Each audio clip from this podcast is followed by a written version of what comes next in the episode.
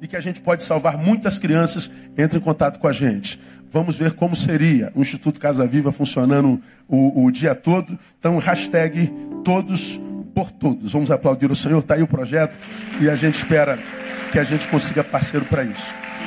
Alguma informação que eu estou esquecendo, pastor Lindoval? Tá tranquilo? Tá. Qualquer dúvida, procure o pastor Lindoval ou o stand ali atrás. Oi. Acabei de falar. Sim, qualquer uma pessoa que não tenha cartão, ou seja, outro tipo de doação, procurar o stand aqui atrás. Falei ou não falei? Vocês estavam aonde? Vocês, vocês estavam conversando, os dois, por acaso? Não, então tá bom. A gente pega as pessoas assim, sem querer, eles entregam. Né? Todo pecado será revelado, não tem jeito. Aleluia. Abra sua Bíblia, vamos falar um pouquinho antes da gente celebrar a nossa comunhão. Mateus capítulo 5, versículo 13. Quero deixar uma reflexão ah, com vocês nessa noite. Vamos falar sobre sal mais uma vez.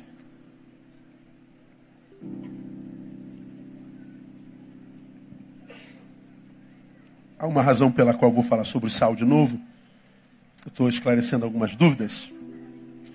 E como eu ministrei essa palavra aqui há muito tempo, eu vou tecer alguns novos comentários, só para você que é cristão, principalmente você que é cristão da Igreja Batista Betânia. Bom, eu quando prego, irmão, você está aqui nos visitando, eu louvo a Deus pela sua vida. Eu prego sempre na perspectiva de como eu enxergo o Evangelho, eu prego para as minhas ovelhas. E o que a gente tem pregado aqui tem sido um pouco diferente do que é por aí ouvido. E eu não acredito que hoje exista outra forma de pregar o Evangelho senão através do serviço. Hoje não funciona mais Jesus te ama e eu também. Isso é hipocrisia. Jesus te ama e eu também. Mentira. Você não ama nada. A gente está tentando amar gente que a gente conhece. Quem a gente não conhece, a gente não quer nem estar tá perto, a gente tem medo. Isso é jargão, isso é mentira. Diga para o irmão que está do seu lado, Jesus te ama, eu também. Mentira, não diga nada. Não precisa falar nada disso. Ele sabe que é mentira. Amor, você já aprendeu aqui, não é um sentimento, não é? Nem muito menos um discurso. Amor é atitude. Você já aprendeu sobre isso, não preciso falar sobre isso. Jesus diz que nós devemos amar, inclusive, aos nossos inimigos. Ele está dizendo o seguinte, cara, eu não vou com a tua cara, mas eu te amo. Como é que pode um negócio desse? Ele não está falando de sentimento. O que, que você sente pelo teu inimigo? Eu sinto é raiva dele, pastor. Eu quero mais que ele se lasque. É o que eu sinto, pois é, mas o amor não é um sentimento. Você vai pegar esse cara que você não gosta dele, quer que ele se lasque e abençoe-o. Dê o teu melhor para ele. Pô, mas ele me arrebentou, ele me denegriu, ele me fez mal. Não se transforme nele. Abençoe-o. Seja o instrumento de Deus na vida dele. Aí ele quis me matar. Devolva-lhe a vida. Diga para ele que ele tem poder de te fazer mal, mas não tem poder de te transformar nele. Já falei sobre isso aqui. Sim, você é mal, tem poder de me fazer mal, mas não vai me transformar em você de jeito nenhum. Esse poder eu não te dou. Você não fez por mim, mas eu faço por você a si mesmo. Isso é amor. Então, para mim, nesse tempo em que nós não acreditamos em nada do que ouvimos, não acreditamos em mais ninguém, em coisa alguma, vivemos uma incredulidade ampla, geral e restrita. A única forma de mostrar amor de Deus é através do serviço. E quando a gente serve com amor, não precisa nem falar nada. Nada. Pega o necessitado, você, ele supra a necessidade, não precisa falar nada. Ele já sabe que isso é um gesto de amor. Ele sabe que amor existe. Então, o amor é uma atitude. Então eu não acredito que, que é, é possível falar do amor de Deus só através do púlpito aqui, ó, pregando, pregando bonito, montando palavras, estudando um pouquinho, fazer uma boa, uma, uma boa ministração. Mas se essa ministração toda que a gente ouve domingo após domingo, há milênios nas nossas igrejas, se isso tudo não for transformado em vida praticada, é sino que retine. Por isso, como você já ouviu falar aqui, 12 homens alvoroçaram o mundo. Somos 61 milhões de evangélicos, não fazemos cosquinha no Brasil. Somos uma vergonha como igreja nessa nação. Falei sobre isso semana passada, aí o cara me mandou um e-mail brabo comigo. Mas não adianta, se vem brabo comigo, eu devolvo. Eu sempre respondo. Se for mal educado, né? É, não nas redes, porque nas redes eu não, não vejo, não tem como mandar recado para mim. Porque é, eu falei para você, eu fui, eu fui numa igreja em Brasília, depois que eu ministrei, uma, rádio, uma, uma, uma revista veio me fazer uma entrevista, e entre as perguntas que a revista me, me, me fez, foi o seguinte, pastor, o senhor acha que a igreja é, tem sido afetada pela crise econômica do Brasil? Esse desemprego pelo qual a gente passa, 13 milhões e 100 mil pessoas desempregadas, essa crise econômica tem afetado a igreja? Só acha que a igreja tem sofrido por causa da crise do Brasil? Eu falei, pô, não, meu filho. Claro que não, não creio que o problema brasileiro afeta a igreja brasileira. Eu acho o contrário. O, o problema da igreja afeta o Brasil. Não é o problema do Brasil que afeta a igreja. É a igreja em crise que transforma o Brasil no que ele está lá. Aí citei 2 Crônicas 7,14, que diz que se o meu povo, que se chama pelo meu nome, se humilhar e orar e buscar a sua face, então, é, é condição, né? Eu ouvirei do céu, perdoarei os seus pecados e sararei a sua terra. Eu citei isso domingo passado. Deus dizendo, eu sou Deus. Se eu tiver um povo nessa terra, o meu encontro com o meu povo na terra sara a terra. Aí eu falei das duas umas, ou Deus é mentiroso, ou o seu povo é mentiroso. Quem é mentiroso? Quem é que é? É Deus que é mentiroso ou ele não tem povo na terra? Aí eu falei, de repente, seja Deus mentiroso. Nada. Nós aqui não somos povo como deveríamos ser.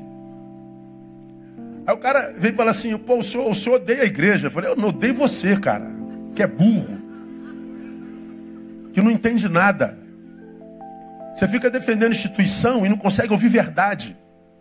Eu perguntei para ele, nos últimos 20 anos, a tua santidade atraiu quantas pessoas a Jesus de Nazaré? Quantas pessoas olhando para a sua vida dizem assim, cara, eu quero o Deus que você adora?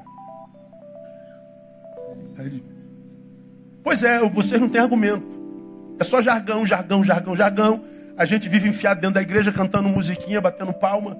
Mas quando sai daqui, acaba. A gente não materializa a nossa fé. Ela não se transforma em serviço. Como você me tem ouvido, Deus nos abençoa no culto, mas a partir do abençoado que agora eu sou, eu sou, ninguém mais é abençoado. Eu sou o fim da bênção. Eu sou o lugar onde a bênção de Deus termina. Eu não sou caminho de Deus para chegar a lugar nenhum. Eu falo sobre isso há 20 anos. E o cara vem falar bobagem, não dá. A única forma de pregar evangelho nessa, nessa, nessa, nesse tempo onde a igreja é desacreditada, os sacerdotes são todos acreditados, todos nós somos ladrões, todos nós somos safados, todos nós fazemos lavagem cerebral, todos nós somos canalhas. A única forma de pregar evangelho é através de serviço. Bom, Jesus fala disso quando escreve Mateus 5, capítulo 13. Capítulo 5, versículo 13, onde ele diz o que está aí. Olha lá, lê comigo. Vós sois o sal da terra, mas se o sal se tornar insípido, com que se há de restaurar-lhe o sabor? Para nada mais presta, senão para ser lançado fora e ser pisado pelos homens. Isso é uma definição de identidade. Baixa um pouquinho, Vitinho, só. Baixa um pouquinho. Isso é definição de identidade. Vós sois sal. É o que Jesus está falando.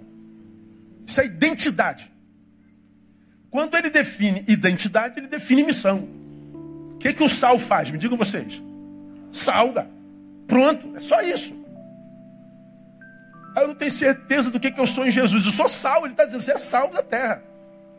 Mas ele está dizendo, embora a identidade dos discípulos, discípulos de Jesus esteja definida, somos sal, ele está dizendo, é possível não abraçarmos essa identidade como projeto de vida e nos transformarmos em outra coisa. Ele está dizendo, mas se o sal não salgar, se tornar insípido. Ele está dizendo, você sabe o que é, mas é possível que ainda assim não seja o que deveria ser.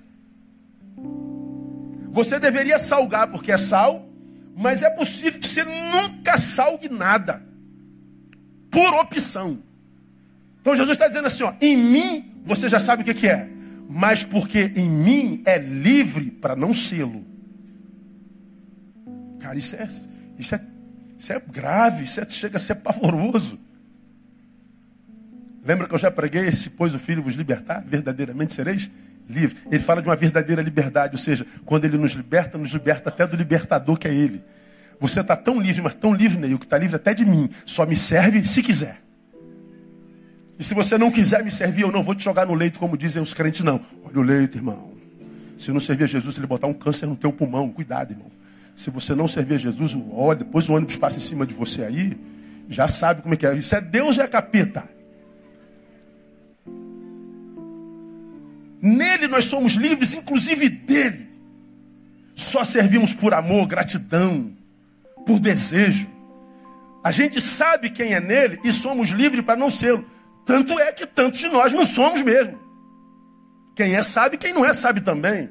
Agora ele está dizendo: embora você seja livre para não ser para mim, eu quero que você saiba, quando você não é para mim, não tem mais como restaurar o sabor. Porque se você deixa o salzinho lá dentro do saleiro, ó, um mês, dois meses, um ano, dois anos, o que, que vai acontecendo com esse sal? Ele vai, ele vai se liquidificando, ele, ele, ele vai perdendo a essência. Ele, de velho, já não presta mais para salgar, ele já não tem mais função. Porque ele não foi quem deveria ser, a vida dele se deteriora. E se deteriora pela inutilidade. E se ele se deteriora pela inutilidade, olha o que, que o texto diz: para nada mais o que? Presta. Vai viver uma vida imprestável. Então, à luz desse texto, quem são aqueles cuja vida não presta? São aqueles que sabem quem são e resolveram não sê-lo. São aqueles que descobriram a sua vocação e não abraçaram a vocação como estilo de vida. São aqueles que, sabendo quem são em Jesus e deveriam ser para Ele, resolveram ser para si. E o que, que acontece? A vida vai, se eles vai fugindo. São, são, mas são imprestáveis. Então, o, o, o, o versículo ele é, ele é profundo demais é, vós sois sal, mas se o sal não salgar, ou seja, vocês sabem quem são, mas se resolverem não sê-lo, eu quero que vocês saibam que vocês não vão perceber, receber, experimentar aquilo que experimentam aqueles que sabem quem são e resolveram ser. Isso tem a ver com vocação, né? Vocação é saber quem é e sê-lo. Porque eu posso saber a minha vocação e trilhar outro caminho para a minha vida. Então, a, a figura do sal é muito importante. Para você ter uma ideia, essa palavra sal, durante muito tempo ela foi usada é, no lugar do que a gente conhece como geladeira hoje, né, para preservação dos alimentos. Hoje você acabou de comer, joga na geladeira, a geladeira segura tudo. Mas antigamente não tinha geladeira, você cortava a carne do boi, do, do porco, da galinha e jogava no sal. E o sal preservava a, aquela, aquela, aquela carne pelo tempo necessário. Naquela época, o sal era chamado de ouro branco. Era uma das coisas mais importantes da sociedade. Porque se ele manutenia o alimento, ele fazia a manutenção da própria existência. Porque é o alimento que faz a manutenção da vida. Durante muito tempo, os gregos e romanos utilizavam esse ouro branco, o sal, como moeda para as suas compras. Foi daí que veio a palavra salário, salário. Salário vem de sal dado a importância do sal. Então, quando Jesus diz assim, vocês são sal, ele está dizendo, vocês são o ouro da criação. Vocês são os que fazem a manutenção da própria existência. Vocês são aqueles que dão sabor à vida.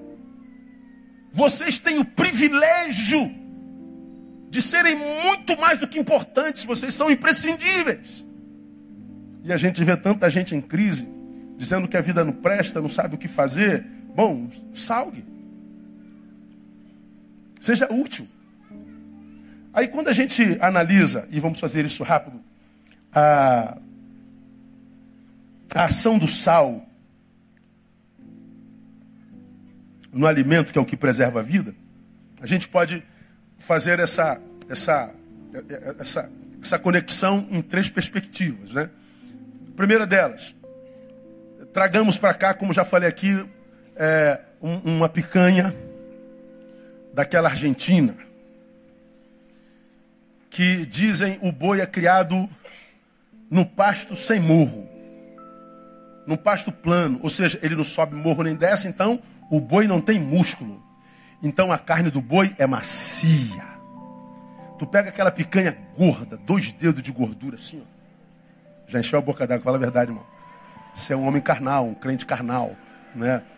Aí tu pega aquelas dois dedos de gordura, tu corta aquele bifão assim, e você vai almoçar hoje à tarde, aí você bota lá aquela, aquela grelhazinha, aquele, aquele, aquele carvãozinho maneiro queimando, aí tu joga aquela, aquela picanha em cima, daqui a pouco começa o hino de louvor.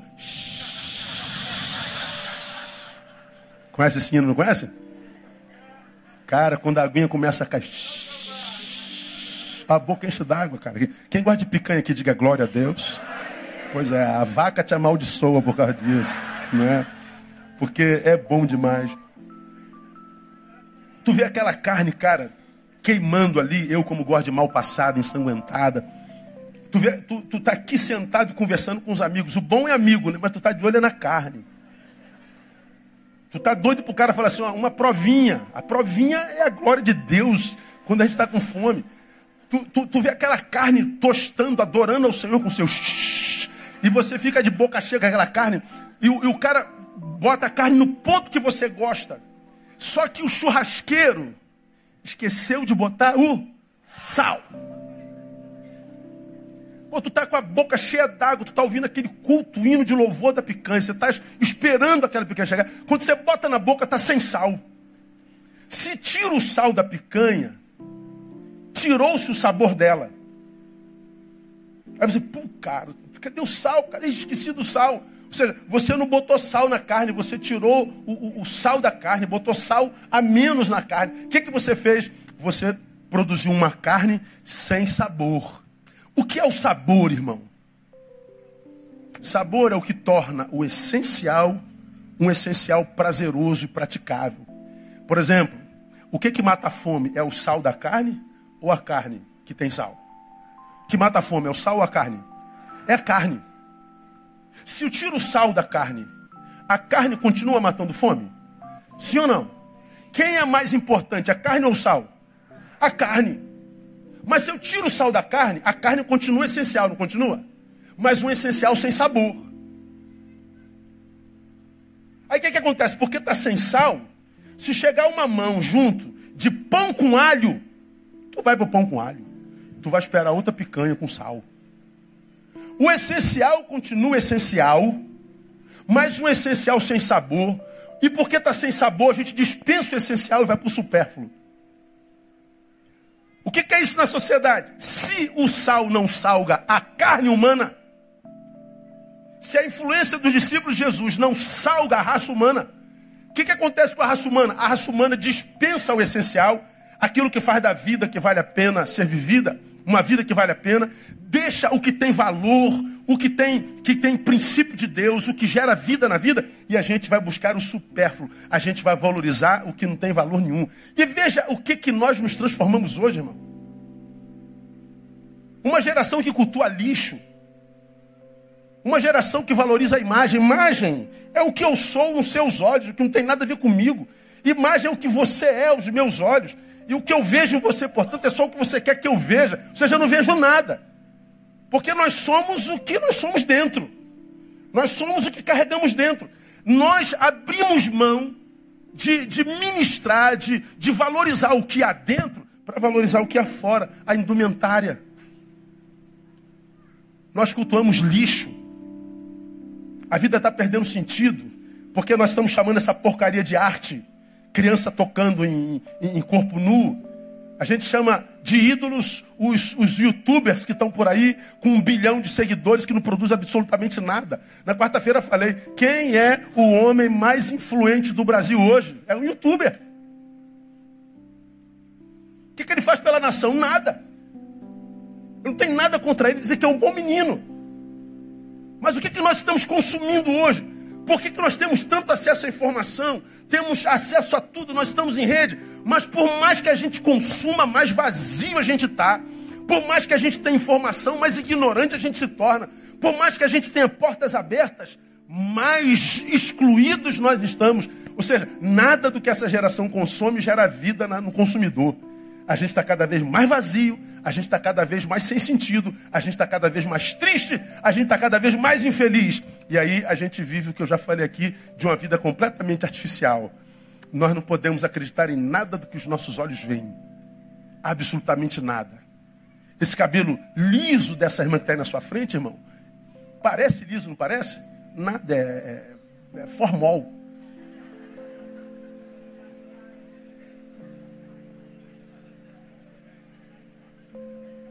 Esse irmão que está do seu lado equilibrado, aparentemente controlado, nada, esse é calmante, isso é rivotril.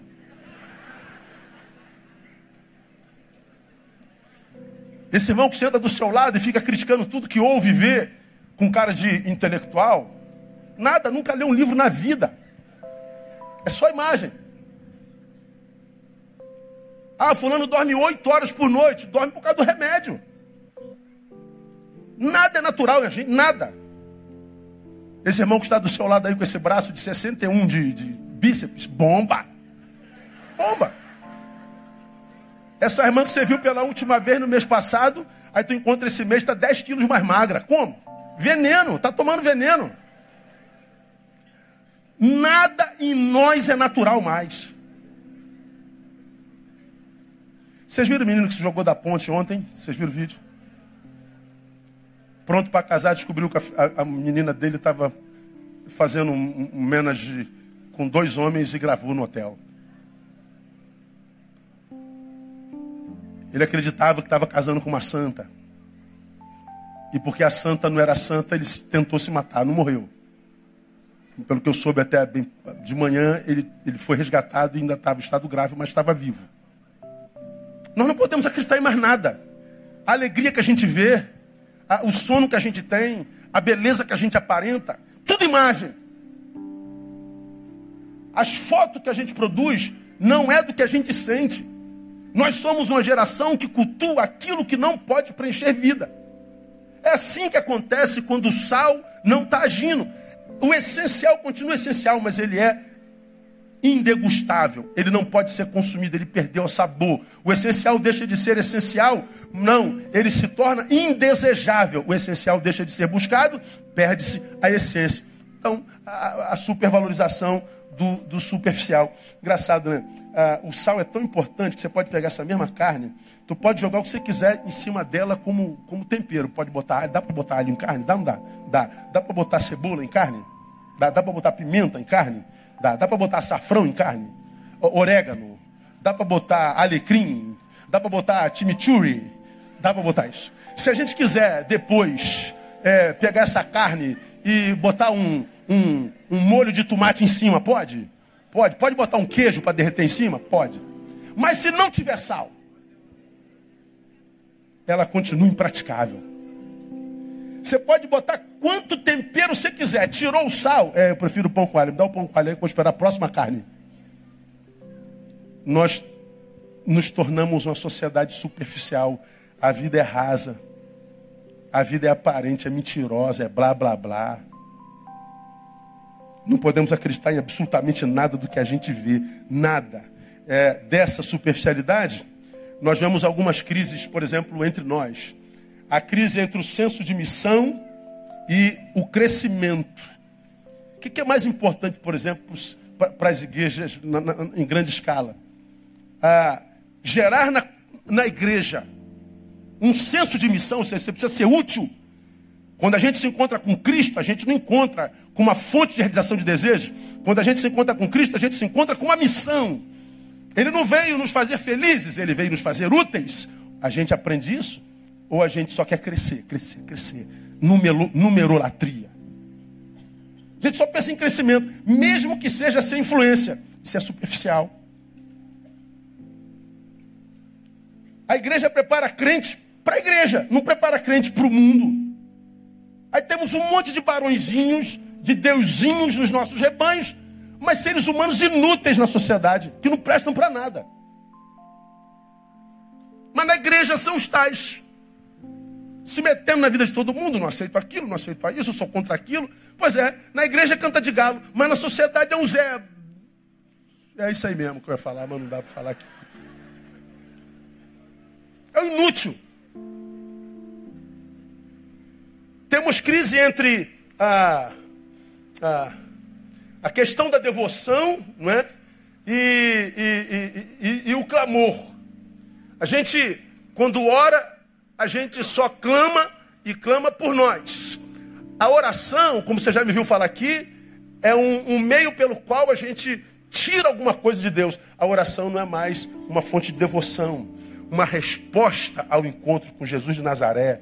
Porque quando ele fala comigo pela palavra, eu falo com ele pela oração. Isso se transforma em relacionamento. Você já aprendeu isso aqui? Mas não. Tem gente que não quer nada com Jesus, não tem nada com Jesus, nunca o serviu. Mas quando a, a, a corda aperta, quando perde alguma coisa, quando a vida se lhe foge, aí eles lembram de Deus, mas lembram de Deus para tirar alguma coisa dele. Quem se relaciona com Deus, como quem está diante de Deus, só para alguém de quem se tire algo, nós estamos com alguém que está se relacionando superficialmente.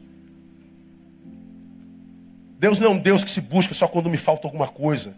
Nós precisamos voltar a respeitar a inteligência de Deus. Deus não é um idiota. Se eu e você sabemos quando estamos sendo usados, você acha que Deus não sabe quando está sendo usado? Mas nós temos essa relação utilitária de Deus. E por causa dessa relação utilitária, nós temos essa relação frustrante com Deus. Quanta gente frustrada com Deus não existe. Por quê? Porque um dia você tentou usá-lo, não conseguiu. E porque não conseguiu, acha que ele que não existe. Ou que ele não se importa contigo. Ele não gosta de você. Deus é injusto. Se Deus fosse bom, não teria permitido isso, não teria permitido aquilo. Por quê? Porque na tua cabeça você é o centro do universo e ele existe para te servir. Ele existe para te tirar da dor e da frustração. Quando na verdade a frustração pode ter sido um, um método de Deus para te salvar da mediocridade. Quem sabe você aprendesse com a dor, evoluísse, transcendesse para que você pudesse tomar posse daquilo que você quer hoje, mas não está preparado para receber. E se ele liberasse, você perderia em meses. Mas ele, não, meu filho, eu sei que você precisa do que você está me pedindo, mas você precisa crescer um pouco mais para receber, porque o que você pede é grande demais. Se eu te dar agora, se eu te der agora, você perde logo. Então eu vou te preparar um pouquinho, meu filho, que é para quando eu te mandar, fique contigo para sempre, você seja feliz e meu nome seja glorificado. A dor é para nos amadurecer, mas a gente não sabe lidar com a dor.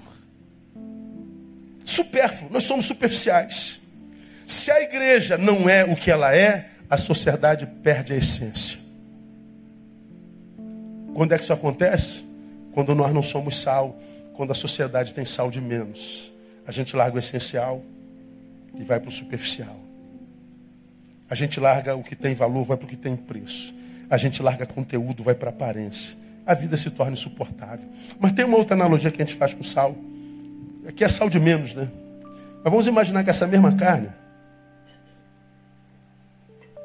seja a carne que está lá cantando hino de louvor, e o, o churrasqueiro está jogando sal, distrai-se aqui na conversa e continua jogando sal. Aí num quilo de picanha ele joga um quilo de sal. A picanha deixa de ser essencial? Sim ou não? Não. Ela continua carne. Só que com sal demais. Quando vier a prova, você vai botar a carne na boca e vai cuspir na mesma. Que é isso, cara? Você está maluco? Você botou sal demais. Ou seja, o sal de menos tira o sabor da carne. Nós vamos para o supérfluo. Sal demais inviabiliza a carne. A impossibilita. Não dá para consumir uma carne que esteja com tanto sal quanto carne ela é. Então, o sal demais torna o essencial inviável, impraticável. Continua essencial, mas impraticável. Insuportavelmente indegustável. Não dá. Quando o sal é demais, é possível que eu morra de fome. Porque não dá para comer. É como quem está no deserto de uma ilha cercada pelo mar. E tem gente que nessa ilha morre de sede. Por que, que morre de sede se a ilha está cercada por água? Porque a água do mar tem o quê? Sal como? Demais. É água? É. Não é água que mata a sede? É. Mas por que, que aquela não mata? Porque tem sal demais. O sal tornou aquela água impraticável. Quando a carne tem sal demais, ela continua carne, mas ela se torna impraticável. Salgar demais no contexto nosso é a ação inconsciente ou não de tentar transformar a carne em sal, o essencial em carne. Aí você pensa. Jesus diz que os discípulos dele somos nós, nós somos sal. Aí nós, sal, saímos para pregar. E como é que nós aprendemos a vida inteira? Nós somos sal e vamos transformar outras pessoas em sal também. Ou seja, sal para nós evangélicos somos nós evangélicos. A gente sai para evangelizar e a gente quer transformar todo mundo em quê? Em evangélico. A gente quer mudar a religião do sujeito. Porque a gente acredita que se veio para a nossa religião, é sal. Agora pensa nos crentes que você conhece. Fala a verdade, irmão. Confia em crente? Fala a verdade. Já ganhou volta de crente? Tem crente que te deve? A gente acredita que evangelizar é mudar a religião dos outros. A gente acredita que o povo de Deus é de uma religião específica. A gente acredita que a ação do sal numa carne humana é transformar essa carne humana no sal que o salgou. Não é o que Jesus está dizendo. Quando o sal cola na carne, não tenta transformar a carne em sal. O sal quer transformar a carne na melhor carne que a carne pode ser. O sal ajuda a carne a extrair o seu melhor para que ela seja útil ao que vai consumi-la.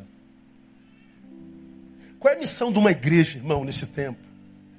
É uma igreja que se transforma numa igreja de relacionamentos, uma igreja que se encontra, uma igreja que toca, uma igreja que quando Neil passa por Rodrigo e caminha com Rodrigo, e porque caminha com Rodrigo conhece as suas necessidades. Sabedor das necessidades do Rodrigo, a gente está caminhando, vamos dar uma voltinha, Rodrigo, me presta seu marido aqui um minutinho, me manda. E a gente está se relacionando. Então já sei que o, que, o, que o negro é preto, já não é louro nada, aquilo é só pinta, tinta. Eu sei que ele está com crise aí, que crise ali, que eu sei, vamos voltar para lá, porque a igreja é muito grande. E a gente está se conhecendo, e eu estou sendo resposta de Deus para a vida dele. Não perguntei se ele é, é, é, macumbeiro, não perguntei se ele é vascaíno, deveria ser. Não sei se ele é isso. Eu não sei, mas eu estou conhecendo a essência dessa carne. Porque eu sou sal, eu sei qual área dessa carne está apodrecendo por falta de preservação. E eu, como carne, vou transformando o Rodrigo no melhor Rodrigo que o Rodrigo pode ser. Através de mim, ele vai extraindo a sua melhor parte. Através de mim, ele vai melhorando, ele vai sendo curado. Através de mim, a sua essência vai sendo restaurada, ele vai se transformando num marido melhor, num filho melhor, num ser humano melhor, num patrão melhor, num empregado melhor, num vizinho melhor. Aquele que matava não mata mais, o que rouba não rouba mais, antes pelo contrário, trabalha para que tenha com que sustentar aquele que não trabalha, como diz Jesus. Ele deixa de ser um fim em si mesmo, ele passa a ser um canal para chegar a alguém. E aí o Neil vai embora. E mudou a religião do Rodrigo? Não necessariamente. Mas eu transformei o Rodrigo no melhor Rodrigo que o Rodrigo pode ser. E eu falo, isso é obra de Jesus de Nazaré. Ele vai fazer o que quiser com Jesus de Nazaré. Ou seja, eu abençoo o Rodrigo sem segundas intenções. Eu não vou abençoá-lo só se ele virar a Bíblia. E se ele for para a igreja Batista Betânia. Porque se for para ir para a igreja Assembleia de Deus dali, nem vem. Vai morrer, vai para o inferno. Porque tem que vir para a igreja Batista. Não, não é assim não. Eu abençoo o Rodrigo porque Rodrigo é gente. Gente é aquilo pelo que Jesus morreu. E ele me fez sal para fazer dessa gente uma gente melhor. Esse camarada pode não me ver nunca mais. Mas o que eu fiz por ele nunca mais vai ser esquecido. E o que, que vai acontecer com esse camarada? Quando ele se encontrar com um bronço que está passando pela mesma desgraça pela qual ele passou, eu duvido que ele não vai colar no bronço e falar assim, bronço, vai lá, vai dar uma voltinha, vai dar uma voltinha. Vou, deixa eu te contar uma história, bronço. Deixa eu te contar uma história. E os dois são do teatro, por acaso, né, galera? Por acaso, por acaso. Ou seja, o, o, o Rodrigo vai ouvir o Bronson na sua miséria e vai falar assim, Bronson, eu sei o que, que você está passando. Ele não está dizendo, eu vi, eu imagino o que, que você está passando. Eu não imagino, não. A gente não imagina o que, que você não imagina o que, que esse irmão que está do seu lado está passando. Porque eu me relaciono, sou sal na carne, eu sei o que ele está passando. E como eu sei de onde eu vim, eu sei no que você pode se transformar. Esse cara é um agente de transformação e de esperança. Mas por quê? Porque se relacionou. Então o sal não transforma a carne em sal, transforma a carne na melhor carne que a carne pode ser. O que, que vai vir daqui para lá é problema do Espírito Santo. Quem convence do pecado, da justiça do juízo é o Espírito Santo. O sal transforma a carne na melhor carne que a carne pode ser. Não transforma a carne em sal. Então, minha igreja, quando a gente sai para servir, pode sentar, obrigado, minhas carnes abençoadas. Quando a gente sai para pregar o Evangelho, nós, como Igreja Batista Betânia, nós não saímos para transformar ninguém em Bíblia, não. Nós saímos para restaurar a humanidade do sujeito. E o sujeito vai saber que foi Deus quem fez isso, pelo amor do Cristo e pela ação do Espírito Santo de Deus. E ele vem, não é porque nós fizemos um apelo dizendo se não aceitar Jesus vai para o inferno, não é isso. Ele vem atraído não pelo medo do inferno, mas pelo amor daquele que o curou. Isso é evangelho praticado. Então, sal demais inviabiliza. Muitas vezes nós estamos diante de um necessitado, mas nós queremos saber primeiro a religião dele, queremos saber primeiro a cor dele, o sexo dele, o que, que ele crê a respeito dele. Não. É como o bom samaritano, está caído, põe de pé. É necessitado ajuda. E depois, problema do Espírito Santo. E você vai ver que o teu amor cobre uma multidão de pecados. E é o teu amor que vai salvar essa gente. Tu imagina 61 milhões de evangélicos praticando amor no caminho, ao invés de ficar no Facebook jogando pedra no, no, no, no gay, no macumbeiro, no preto, se metendo na vida de todo mundo. Imagina se nós deixássemos de ser medíocres como que nós somos. Imagina um, uma cadeia, uma rede de amor. Imagina 61 milhões de evangélicos, cada um abençoando um, umzinho. Vamos supor que você saísse daqui nessa noite com o propósito de ser bênção na vida de alguém até dezembro. Não, esse ano ainda vou abençoar. Um, um miserável eu vou abençoar, meu Deus do céu. Imagina se você abençoasse um. Fosse menos crítico, fosse mais útil fosse menos santo para dentro e fosse mais transformador para fora. Fosse menos aparente e indumentário e fosse mais agente. Vamos imaginar se nós fôssemos assim. Como seria? Todos por todos. Sal demais torna o essencial inviável. Agora vamos imaginar, vamos terminar para a gente celebrar nossa comunhão. Que o sal não seja de menos e nem o sal seja demais. Pensa, irmão. Aquela mesma carne, sal ao ponto. Quando você põe ela na boca, é isso aí, glória a Deus, é isso aí. Você põe ela na boca, irmão. Aquela carne que você morde assim, o dente afunda na carne, macia.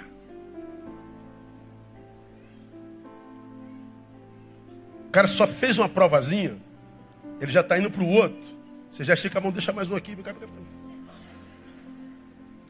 Porque a carne está gostosa. A carne está macia, a carne está derretendo, a carne está pingando, a tua boca enche d'água. Quando a carne está com sal ao ponto, a única coisa na qual nós não pensamos é no que? No sal. Ninguém come uma picanha ao ponto e diz assim: quem foi que botou sal nessa carne? Tão, tão ao ponto desse jeito. Ou quem pergunta: qual é a marca deste sal? Você pode me dar a receita da quantidade de sal que você bota para essa carne? Não, tu come a carne e você diz que carne gostosa. O sal não recebe honra, não recebe glória, não é lembrado, ninguém o percebe. Mas por que, que a carne recebeu glória? Porque o sal está trabalhando ao ponto. O que, que você acha que Jesus tinha em mente quando falou que nós somos sal? Se nós fôssemos sal, que salgássemos, a terra não estava como estava. A terra seria uma terra habitável, a nossa terra seria sarada. a justiça correria como, como rios pelas ruas, nossas crianças teriam direito à rua como nós tivemos. Eu e você, quarentão, cinquentão, tínhamos direito à rua. A gente chegava da escola e vivia nela. Nossas mães não tinham celulares, não sabiam onde a gente estava, mas ninguém morria desesperada por não saber onde é que a gente estava. Nós tínhamos infância, nós tínhamos vida, nós tínhamos liberdade. Hoje só falta botar um chip na nossa cabeça para nossa mãe nos controlar na tela. E ainda assim a mãe não tem sossego, não dorme. E por que, que a carne está assim tão putrefata, tão deteriorada? Porque o sal não está salgando. A culpa é nossa. Você vendo, vive nas mídias aí metendo pau no Lula, no, no, no, no Temer, na Dilma, é, no Bolsonaro, no, no Jean Willis, é, no Moro. Todo mundo apanhando no Supremo Tribunal Federal, Gilmar Mendes, todo mundo apanhando. E você bate em todo mundo, como se você não tivesse culpa no que acontece no Brasil. Como se você tivesse moral mesmo para bater, para julgar, para acusar e para condenar. Se nós fizéssemos meia-culpa, se nós assumíssemos o nosso papel na desgraça na qual se transforma a sociedade, talvez nós voltássemos a ser sal que Deus usasse. Mas enquanto a gente for acusador, enquanto a gente imaginar que o culpado está fora de mim, está longe do espelho, a gente vai continuar vivendo esse estado de ser que está se tornando insuportável. O sal, quando ao ponto, não tira a essência do essencial, nem muito menos transforma o essencial nela. O sal age sem ser visto, sem ser percebido. O sal não precisa de glória. Portanto, a gente não precisa de um presidente evangélico, a gente não precisa de, um, de uma Câmara de Deputados evangélica, a gente não precisa de um, de um Senado evangélico. A gente só precisa de sal na rua, no dia a dia, salgando. Não é pelo poder político que se transforma a nação, não é pelo poder bélico que se transforma a nação, é pela influência do sal. Por isso que a gente quer chegar nas criancinhas. Porque a sociedade está tentando de todos os jeitos deformá-las nós queremos manutenir a sua essência, para quem sabe através dela, porque talvez nós já estejamos perdidos, o Senhor possa voltar a transformar a cidade do Rio de Janeiro numa cidade maravilhosa.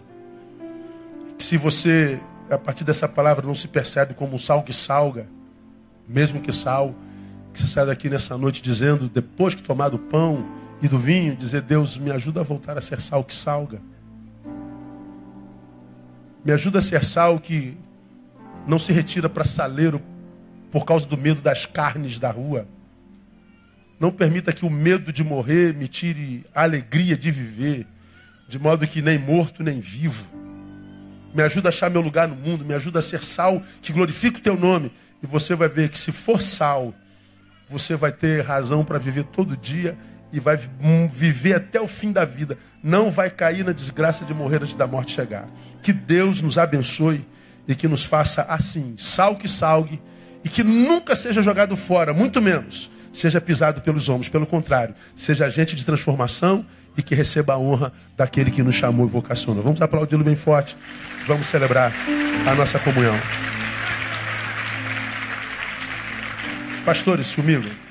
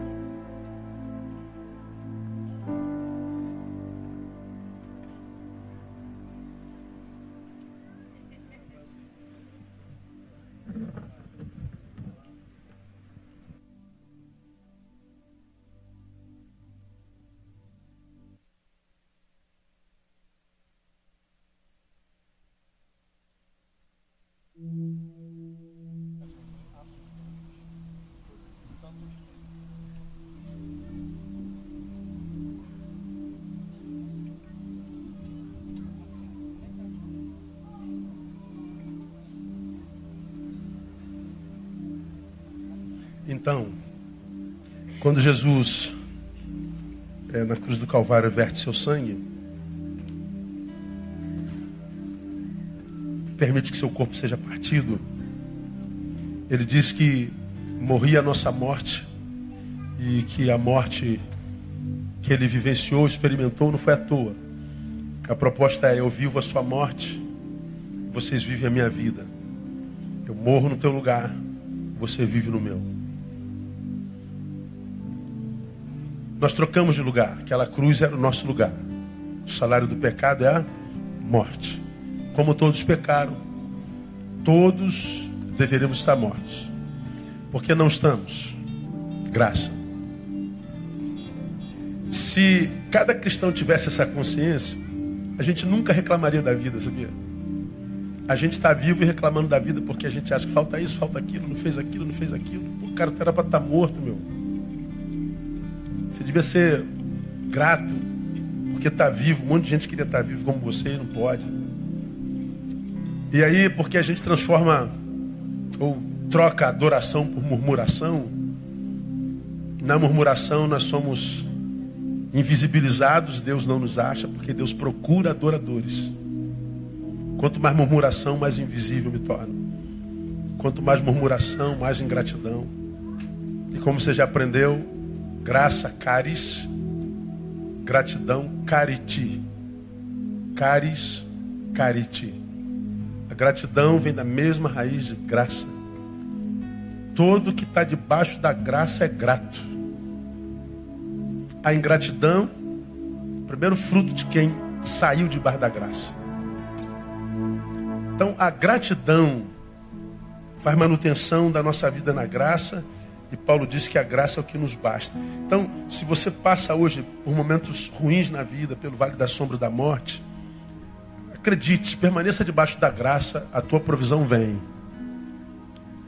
A tua dor não é a ausência da presença de Deus. A tua dor é escola tenta, com maturidade, entender o que, que essa dor pode gerar em você. Ela tem um propósito. Ninguém vive no mundo como o nosso sem sofrer. Ninguém passa por esse tempo sem sentir dor. Os que dizem que passam sem sentir dor mentem. Todos passamos por crises, só não as revelamos. Somos o que nos habita. E o que nos habita não dá para fotografar, não, é? não dá para exibir no Facebook. Então, não permita que a tua dor te deforme de adorador para murmurador. Continue adorando. Permanece debaixo da graça, porque ele verteu sangue e permitiu-se partir com um propósito fazer com que o impossível fosse levado por ele, de modo que tudo que chega a nós é possível. Se chegou até você, você pode vencer. Se fosse impossível a você, ele não permitiria chegar até você. Pastor, porque o senhor não conhece a minha dor? Não mesmo, eu conheço o Deus que eu prego. Ele é maior do que a sua dor, a sua graça é maior do que a sua dor. Então, na dor, apresenta teu sacrifício de louvor. E você vai ver como que Deus vai mudar a tua sorte. Porque a graça dele nos basta. Continua sendo quem você é, sal Falei no domingo passado, ah, preguei sobre dor, né? Acho foi domingo passado, retrasado. Alguém me pergunta, pastor, como é que o senhor faz com as suas crises? Olha que eu estou vivendo crise, você não tem noção. Bom, eu digo sempre de manhã, acordei bem, glória a Deus, estou alegre, eu estou com a minha agenda na mão. Alegria, essa aqui é a minha agenda. Vamos embora. Eu vou alegre. Mas tem dia que eu acordo e estou querendo não acordar. Tem dia que eu acordo, e quero ver ninguém. Tem dia que eu acordo e quero morrer. Tem dia que eu acordo e não estou afim de nada. Estou crise, estou com dores. Eu digo para minha dor, dor, ó, minha agenda, tá vendo aqui? Então me acompanhe. Aí eu vou com dor mesmo. o que? Missão é feita para se cumprir. A vida nos foi dada para viver. Então eu não espero a alegria vir para cumprir a missão. Porque se eu só cumpro a missão com alegria, eu dei a faca e o queijo na mão do diabo. Bota dor nele que ele não cumpre a missão. Quer paralisar a vida dele? Dor. E tu já sabe onde dói. Dor. Aí a dor vai se cronificando. Você vai abrindo mão da vida. Então você está com dor, levanta a manhã cedo e diz assim, dor, minha agenda é essa aqui. E vai com dor mesmo. Você vai ver que no caminho a dor cansa e te deixa em paz. Porque você se sujeitou a Deus Resistiu, quem sabe, ao diabo. E ele fugiu de você. Vai com dor mesmo. Ele vai renovar as suas forças a cada manhã. Vai te dar vitória. Me ajuda? Catuca alguém e fala assim: ó, desiste não, desiste não, meu irmão. Vamos aplaudir a ele, vamos louvá-lo.